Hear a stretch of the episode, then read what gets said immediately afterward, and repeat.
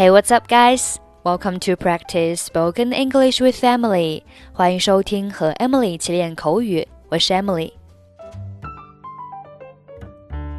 在上一个节目当中，学习了如何拒绝对方的邀请。今天我们来学习一下如何提出邀请。How about going for afternoon tea with me？和我去喝下午茶怎么样？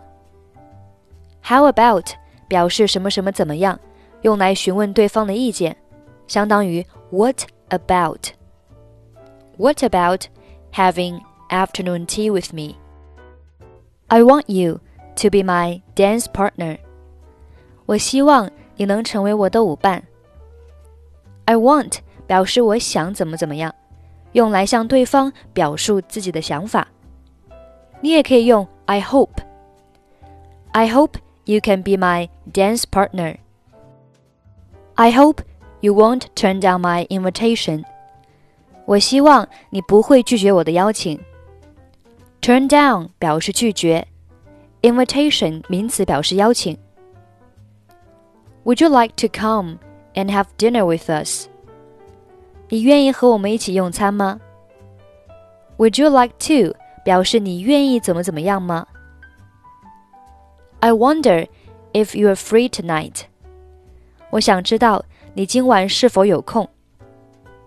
I wonder if 表示我想知道是否怎么怎么样。Okay, now let's listen to the dialogue. 下周你有空吗？Are you free next weekend? 怎么了？What's up? 下周末我们要去户外探险，你想加入吗？We're going on an outdoor expedition next weekend. Would you like to join us? 这可是我期盼已久的活动啊！但是我还不能给你明确的答复，因为我不确定下周末我是否要加班。It's a long-awaited activity but I can't give you a clear answer because I'm not sure if I'm going to work overtime next weekend.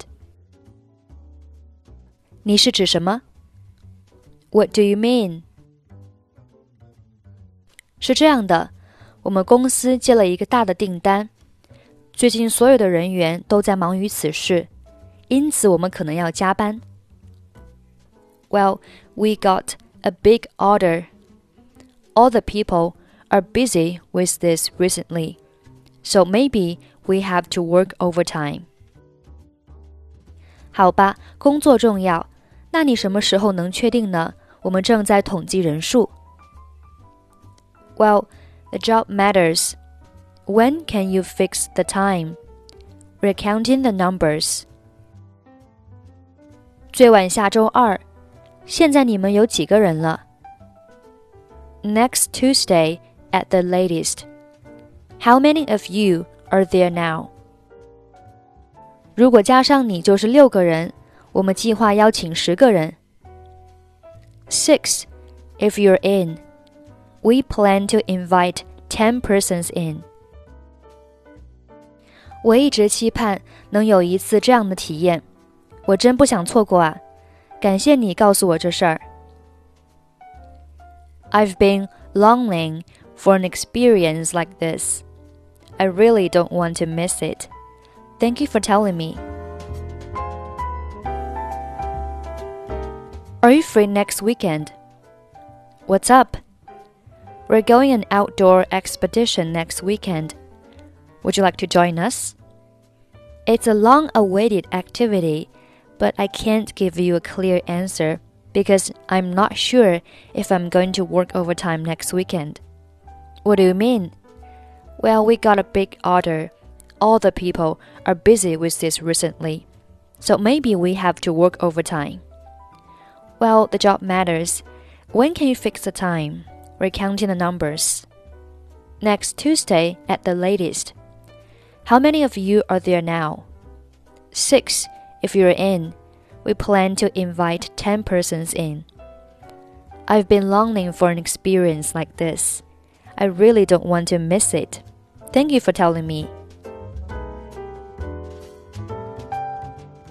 Okay, that's pretty much for today. 关注微信公众号“英语主播 Emily”，在公众号里回复“节目”两个字，可以加入本期节目的跟读版本以及语音打分。I'm Emily. I'll see you next time. Bye bye.